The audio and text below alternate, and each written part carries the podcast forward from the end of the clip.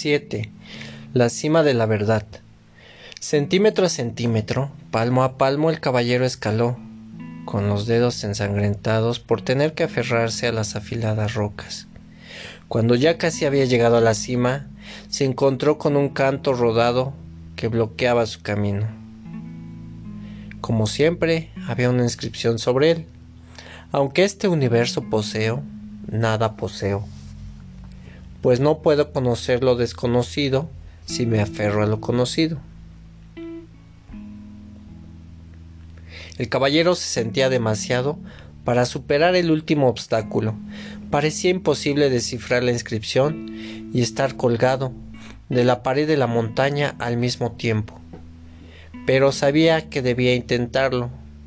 Ardilla y Rebeca se sintieron tentadas de ayudarle, pero se contuvieron pues sabían que la ayuda puede debilitar a un ser humano. El caballero inspiró profundamente, lo que le aclaró un poco la mente. Leyó la última parte de la inscripción en voz alta, pues no puedo conocer lo desconocido si me aferro a lo conocido. El caballero, el caballero reflexionó sobre algunas de las cosas conocidas, las que se había aferrado durante toda su vida estaba su identidad, quién creía que era y que no era. Estaban sus creencias, aquello que pensaba que era verdad y lo que consideraba falso. Y estaban sus juicios, las cosas que tenía por buenas y aquellas que consideraba malas. El caballero observó la roca y un pensamiento terrible cruzó por su mente. También conocía la roca, a la cual se aferraba para seguir con vida. ¿Quería decir la inscripción que debía soltarse y dejarse caer al abismo de lo desconocido? Lo has cogido, caballero, dijo Sam. Tienes que soltarte. ¿Qué intentas hacer? ¿Matar, ¿Matarnos a los dos? gritó el caballero. De hecho, ya estamos muriendo ahora mismo, dijo Sam. Mírate, esas, estás tan delgado que podrías deslizarte por debajo de una puerta y estás lleno de estrés y miedo. No estoy tan asustado como antes, dijo el caballero. En ese caso, déjate ir y confía, dijo Sam. ¿Que confíe en quién? replicó el caballero enfadado. Estaba harto de la filosofía de Sam. No es un quién, respondió Sam. No es un quién, sino un qué. ¿Un qué? preguntó el caballero. Sí, dijo Sam. La vida, la fuerza, el universo, Dios, como quieras llamarlo. El caballero miró por encima de su hombro y vio el abismo aparentemente infinito que, que había debajo de él. Déjate ir, le susurró Sam con urgencia. El caballero no parecía tener alternativa. Perdía fuerza con cada segundo que pasaba y la sangre brotaba de sus dedos allí donde se aferraba a la, a la roca. Pensando que moriría, se dejó ir y se precipitó al abismo a la profundidad infinita de sus recuerdos.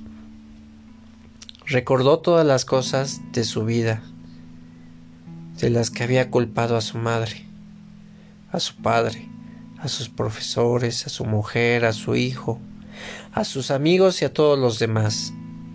A medida que caía en el vacío, fue despreciándose de todos los juicios que había hecho contra ellos. Fue cayendo cada vez más rápidamente, vertiginosamente, mientras su mente descendía hacia su corazón. Luego, por primera vez en su vida, contempló su vida con claridad, sin juzgar ni excusarse. En ese instante, aceptó toda la responsabilidad por su vida, por la influencia que la gente tenía sobre ella y por los acontecimientos que le habían dado forma. A partir de ese momento, fuera de sí mismo, nunca más culparía a nada, a nada ni a nadie de todos los errores y desgracias. El reconocimiento de que él era la causa, no el efecto, le dio una nueva sensación de poder. Ya no tenía miedo. Le sobrevino una desconocida sensación de calma y algo muy extraño le sucedió. Empezó a caer hacia arriba. Sí, parecía imposible, pero caía hacia arriba, surgiendo del abismo. Al mismo tiempo, se seguía sintiendo conectado con lo más profundo de él, con el centro de la tierra. Continuó cayendo hacia arriba, sabiendo que estaba unido al cielo y a la tierra.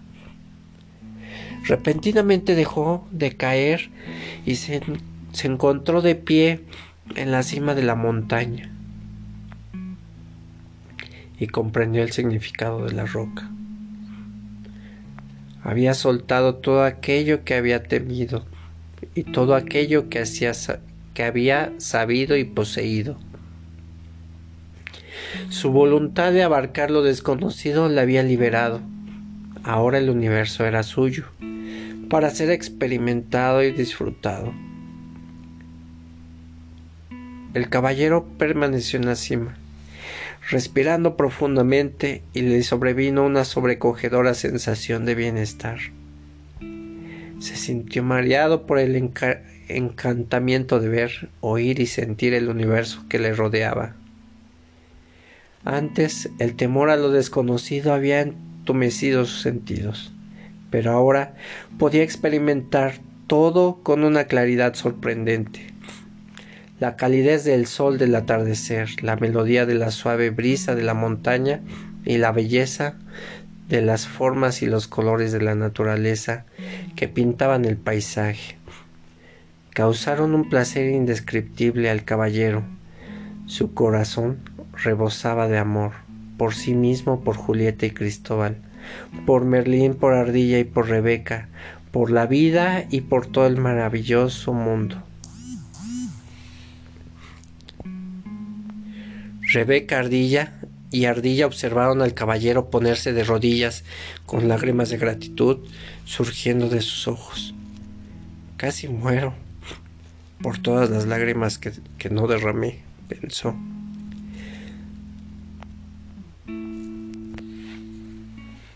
Las lágrimas resbalaban por sus mejillas, por su barba y por su peto.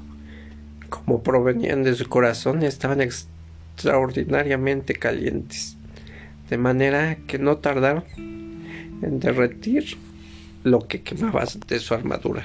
En lo que quedaba, no tardaron en derretir lo que quedaba de su armadura. El caballero lloraba de alegría. No volvería a ponerse la armadura y cabalgar en todas direcciones nunca más. Nunca más vería la gente el brillante reflejo del acero, pensando que el sol estaba saliendo por el norte o poniéndose por el oeste. Sonrió a través de sus lágrimas. Ajeto. A que una nueva y radiante luz irradiara de él.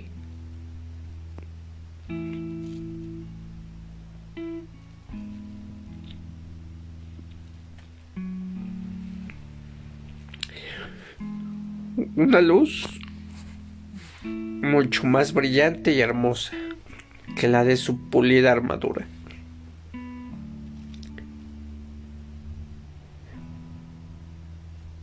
Una luz destallante como un arroyo, resplandeciente como la luna, deslumbrante como el sol. Porque el caballero era el arroyo, era la luna, era el sol podía hacer todas esas cosas a la vez. Y más, porque era uno con el universo. Era amor.